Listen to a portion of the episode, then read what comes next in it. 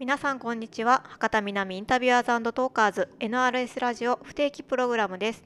博多南駅前ビルに関わる人にインタビューさせていただいたり博多南駅前ビルで行われたトークイベントにまつわる音源を配信したりしています。本日は先日行われた NDL アカデミック第2弾行動学の魚さんたちのホスト2名による振り返りトーク音声のみのイベントレビューをお届けいたします。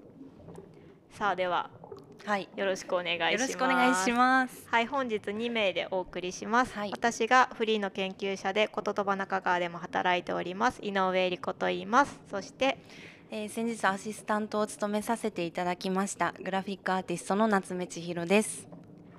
はいよろしくお願いします。よろしくお願いしまはいなんかそわそわとやはり始まりましたね。ね今日は BGM になんとコポコポコポココポコポコ。これ何の水の音って言ったらいいんですか？ね。水の中。水の中。もうなんかすでに眠たいですよね。眠たいです。もう 後ろで鳴ってるんで。水槽の中にいる気分で。じゃあちょっと今日はお魚たちな気分でいきましょうか。あ、いいですか？はい。だいぶ空気読めないですけど。えー読めないってどういうことかな。イワシタイプではないと思うんで。あイワシあそうね、はい。イワシはこう空気読んで群れ作ってる感じですなもんね、ので結なるほど。構なんだろう。く結構一人で動く魚とかってうんいるんですか？あいますいます。あの、魚はやっぱ群れで行動する魚と単独で縄張りを持って、うんうん。他の人が入ってきたら攻撃するようなパターンもあるし。へえ。そういう魚って家族をも持つんですか？なんかこうあーえっここはうとちやぞみたいうーん。家族を持つというかメスを迎えるために我が家を作るみたいなな。へえ面白い。そんな感じの子もいますね。ね。いろんな形がありますよ。家族の形というか、うわちょっと恋の形というそかれ楽しい。ほらそここのこの間ゲストでお話しいただいた川端先生も、はい。波旗の波旗？波旗。魚の名前旗ですか？旗わかります？結構大きな聞いた魚なんですけど。美味しい魚です。へえ 旗のあの婚活事情をこん調査してらっしゃいました。え面白い。それはあのタイトルから面白い、はい。海洋保護区で魚を守るという本の中に書いていらっしゃいます、えー、見なきゃ。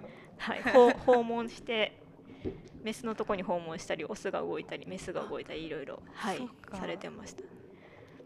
今回行動学ということで、はい。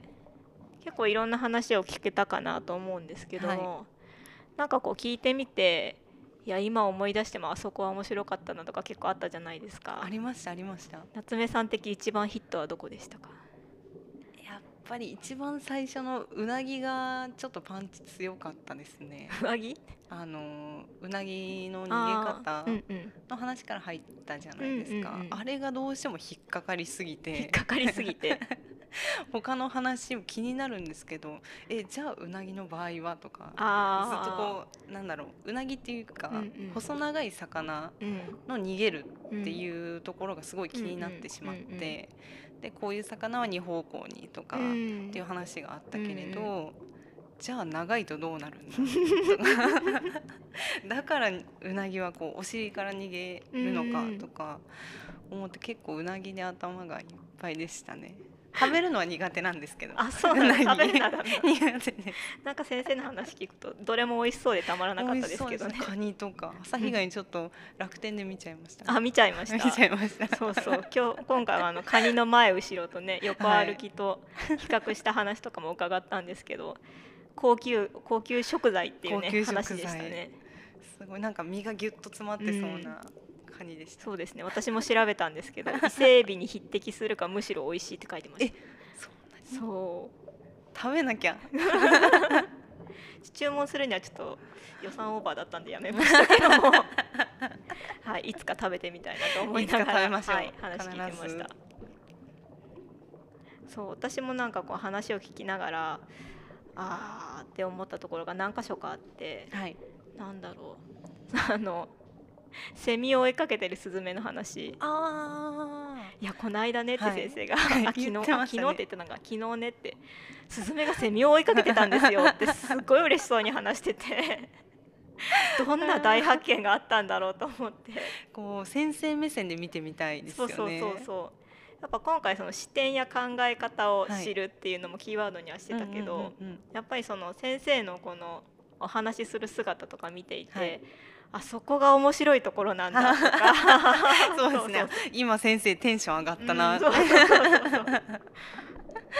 あでもここはなんかこうあなるほど。そんな風に考えるのかみたいな、うんうんうん。結構ありましたよね。ありましたね、なんかこうす好きな気持ちを大切に大切にというか、うんうん。好きな気持ちが小さい頃から続いてるのっていいなって思いましたね、うん。小さい頃から魚を数えるのがうんうん。好きな子だったっていう話があったじゃないですか、うんうん。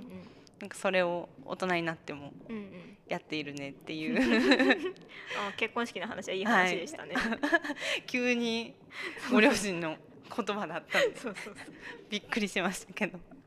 あれは面白か面白かったっていうかなんか本当に小さい頃から生き物が好きで取り組んできたんだなっていうのは思ったんですけど、はい。でもなんかその研究者になる過程っていうのをお話ししてくださったじゃないですか、うんうんはその過程になんかやる気のない時間が結構あって それが私的には結構面白かった。いや本当あのーなんだろう。すごいさ魚愛というか、うんうん。楽しくてやってるんだろうなっていうのがすごい伝わってきたんですよね。そうですねなんかやっぱりこうちょっと数学の話だったりとか、研究とか研究者っていう話を聞くと、うんどうしても難しそうなうん。身構えちゃう気持ちがあったんですけど、うん。あ根本には好きな気持ちがあって動いてるんだうんな、うん。だからこう辿っていけるというか、うん続けられるんだなんっていうのがすごい伝わってきましたうんね。なんかこれをやる意義は何ですかじゃないですけど、行動学研究をしてたらどうなると思いますかみたいな質問もありましたけど、はい。い、やどうなるかじゃなくてみたいな。そうですね。いや自分がやってるのはやっぱりその面白いなと思ったものをやって、うんうんうん。それを見てくら見てもらうことで一人でも「あそれすごいね」って言ってくれたらそれでいいみたいな。いやあれねちょっとギュッときました。来ました来ました あの言葉すごいいいなよかったですよね。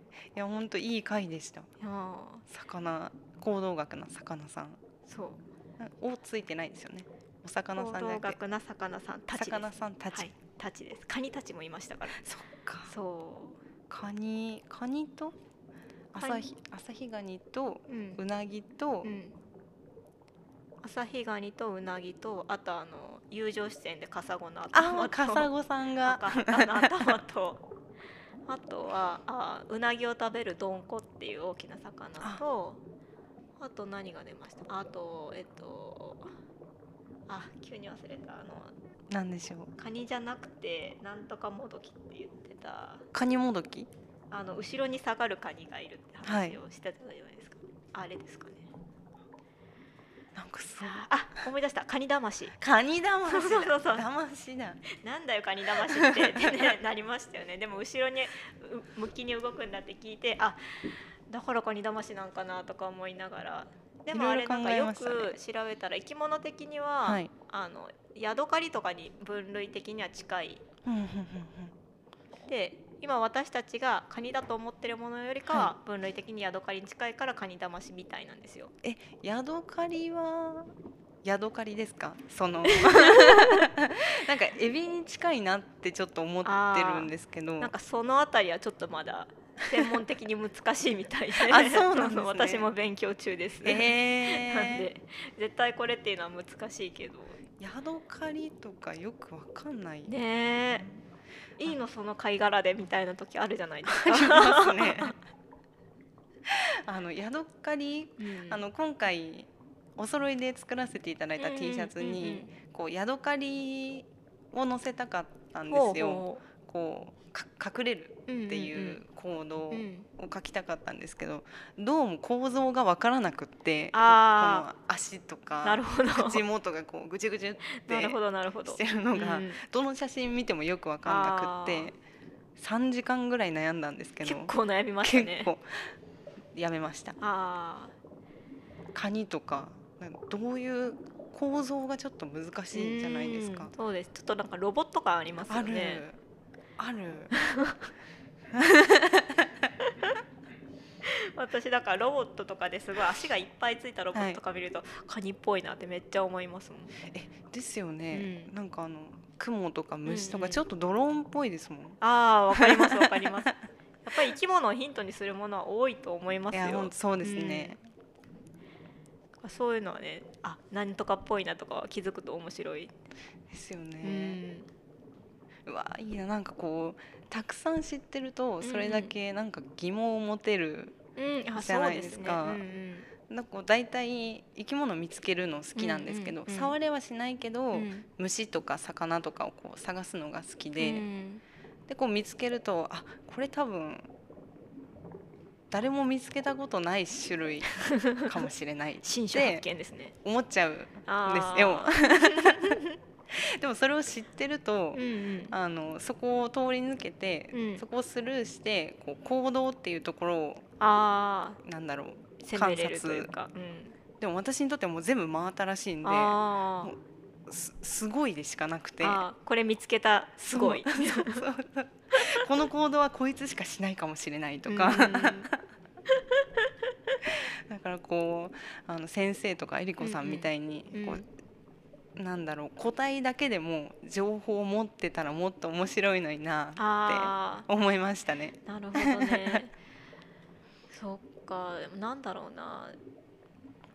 でも発見が多いのは楽しいなと思いますよ。何でもかんでも、うんうんなんかたくさん勉強してくるとなんかなんだろう。発見やっぱ少なくなってくるえ。感覚があるんですけど。でもこの間その川端さんの話聞いて、はいこうこうこうしていけばはもう発見だらけとか疑問だらけになるよって言ってくださって、うんうんうん。あでも疑問を見つけるのも発見だなって私の中で勝手に思っていて、確かに。うん、なんかそうそう。知らないことを気づく。うんうんうんうん。ってことはなんか知りたいっていう疑問を持つとかそういうこともおおすごいとかじゃないけど、うんうん。自分の中で新しい視点が見つかったから、発見の積み重ねだなと思ってちょっとほうなるほどって思ってました。そうですね、うん。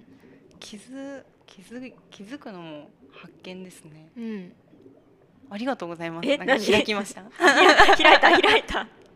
あ確かにと思って。なんか夏目さんの頭の中が知りたい。すっかすかですよ。そんなことはないです。なんかその終わった後会場でね質問をいただいたりとかしてね、はい。ちょっと話をしたんですけどその時にこの NDL アカデミックの疑問情報整理分析比較仮説実験共有ではい。夏目さんがどのあたりが好きかみたいな話もちょっとしたんですけど、はい。改めて聞いてもいいですか？ああなんか変わりました？ね。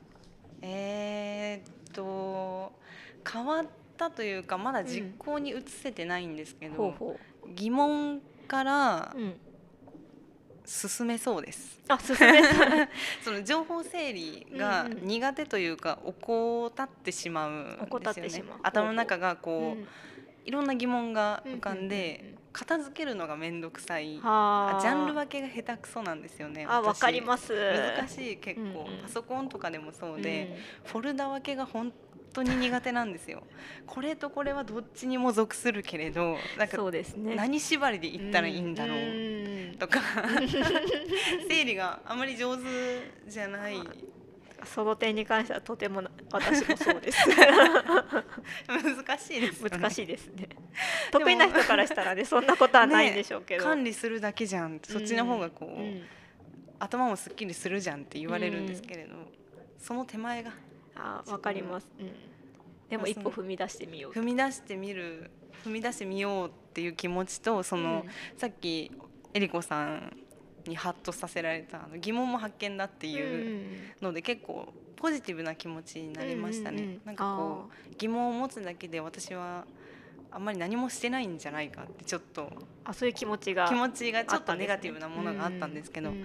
あそれも発見だなと思って、うん分析比較はもうちょっとちゃんとしていきたいなって思いますね。うん。やっぱ爪が甘いので私いつおも。ー。なんか作品を作るときに分析比較するときなんかタイミングってあるんですか、あー作品を作うるんのにうん。参考を見つけるといううんか、うん。あの情報収集をするんですけど、その時に結構自分がいいと思うものはいいと思う作品誰かの作品とかうんに出会った時に何がいいって私は感じているんだろうっていうのを細かく分析しますね。あ分かった。ここの曲線が私は好きなんだ、とかあここの横にこの色が来てるから私が好きなんだとか。あ。じゃあちょっと好きだけどあまり好きじゃないもーの、うんうん。100点じゃないものと比較して、うーん。なるほどここがダメなのかとか、まあ、自分の作品と見比べたりとかうんうん。して分析比較は結構しますね。へえそれなんか面白そうだな。ただちょっと胸が痛いですね。こうえ？自分のなんか技量の低さがやっぱり見えちゃう瞬間でもあるので。なるほどね。あここができてないのかじゃあ自分はここまでできたらなんか思ってる作品になるんじゃないかみたいなあそうですね。までいく思い思いますね。でも大体考えずに手動かしちゃうんで。落ち着いていこうって思いました。今回先生の話聞いて。大体すぐ実験に行っちゃう。あー。私も体が動く方なので。あのこのチャート図作りながらもいやこう私がせないかんよねとは何回も何回も思ってます。で毎回ことあるごとに振り返ってます。いやこれ本当にありがたいです、あのなんか定規とかに書いてて欲しかった。ああ筆箱開けたら入ってる感じでしょ？そうそう学生の時欲しかったそれ。でもなんかわかります、うん、なんかこう考える順番とか、うんうん。もうちょっとこういうふうにあの可視化したものがあったらよかったなって、うんうん。学生時代うんうにん。思いましたね。あー。なんかこの小説小説じゃないな小論文とかをはい。授業で教えてもらうときに起承転結とはい。か言われて、書くのと少し似てるかなとか思って、はい、考えてたんですけどそれともやっぱりちょっと違うなと思って、自分の頭の中の考える順番とそはい。の文字として人に伝える時情報を伝える時の書き方はまた違うんだろうなっていうのを今回ちょっとまた考えていて。でこの考え方のチャートの疑問情報整理分析比較仮説実験共有って、はい、これがまあ絶対この順番じゃいけないといけないってことはないけども、うんうんうん。一個これが分かってるとやっぱりちょっとなんか自分が迷子になった時はい、にちょっと気づくタイミングになったなっていうのは何回か、ありました。そうですうね、ん、これ私結構大きかったですよこのその 本当に。そそれは良かった。これは、うん。その迷子迷子とは思ってないんですけどそういう言い方をすれば私大体迷子になってるんですよね。なんか迷子いいことやと思ってるあんで。ー 別に悪いことじゃないからね。ただやっぱりこれあると、うん。なんだろう。冷静になれますね、うん。こういうふううんに別にこれがこの考え方が絶対っていうわけじゃなくてもうんうん。一個持ってるだけでうんうん。なんか明かりを灯されてるような、うんうん。次こっちに行けばとりあえずななんとかなるよああみたいななるほどね。ちなみにこのチャートだと、はいああそうね。わた私はどこが好きかな。夏目さんどこが好きかな。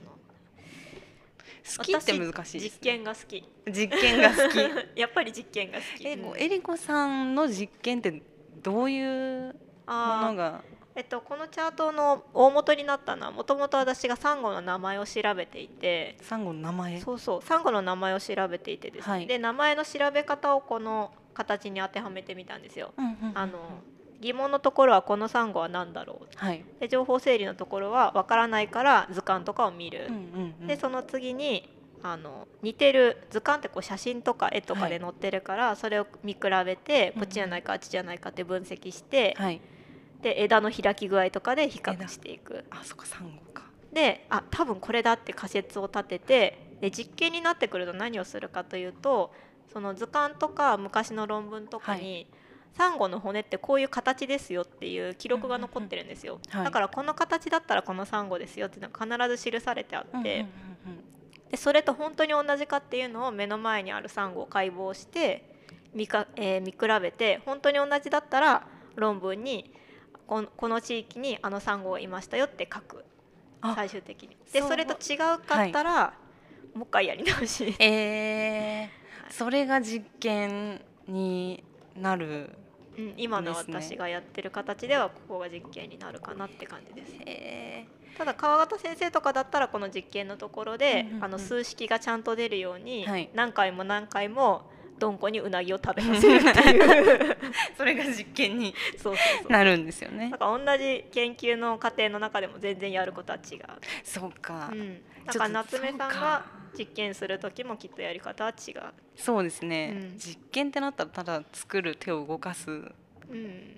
こう最初実験を見た時にうん、どうしてもなんかこう科学実験みたいなのを想像しちゃう。想像しちゃいますよね、だからやっぱこう研究者さんによって実験うん、っていうう枠の中に入ってるものが違うんだな、んって思って。そうですね、うん、あと先生は予備実験もするって言ってたから実験のエリアがめっちゃ広いってすごい、ね言われてましたね。実験初めて聞きました。私も予備実験あんまりしないから、えなんか予備実験が必要なじ研究とそうでない研究と多分結構あると思うのー、で、そのあたりで行動学で特に川端先生のところは予備実験が多いって言われてたので、でもそこが一番楽しいって言ってた、ね、言ってましたね。もう実験はもうって言ってましたもんね。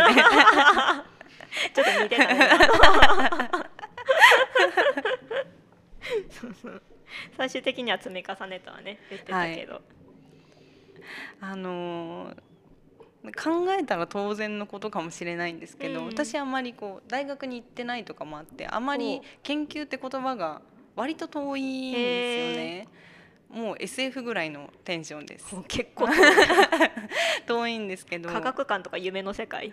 あ科学館は結構行くんですけどもう一番好きなんですよ。一番ワクワクする部分だったりするんですけど、うんうんうんあの私には分からないっていうのがちょっとどっかにあったりして。うん。それはネガティブな気持ち？あいやいや全然ポジティブというかまあワクワクするっていうあ感なるほど。じですね。未知の世界に触れるという感じなんかうんその、うん、難しい。好きな世界なんあ好きですけど。な世界。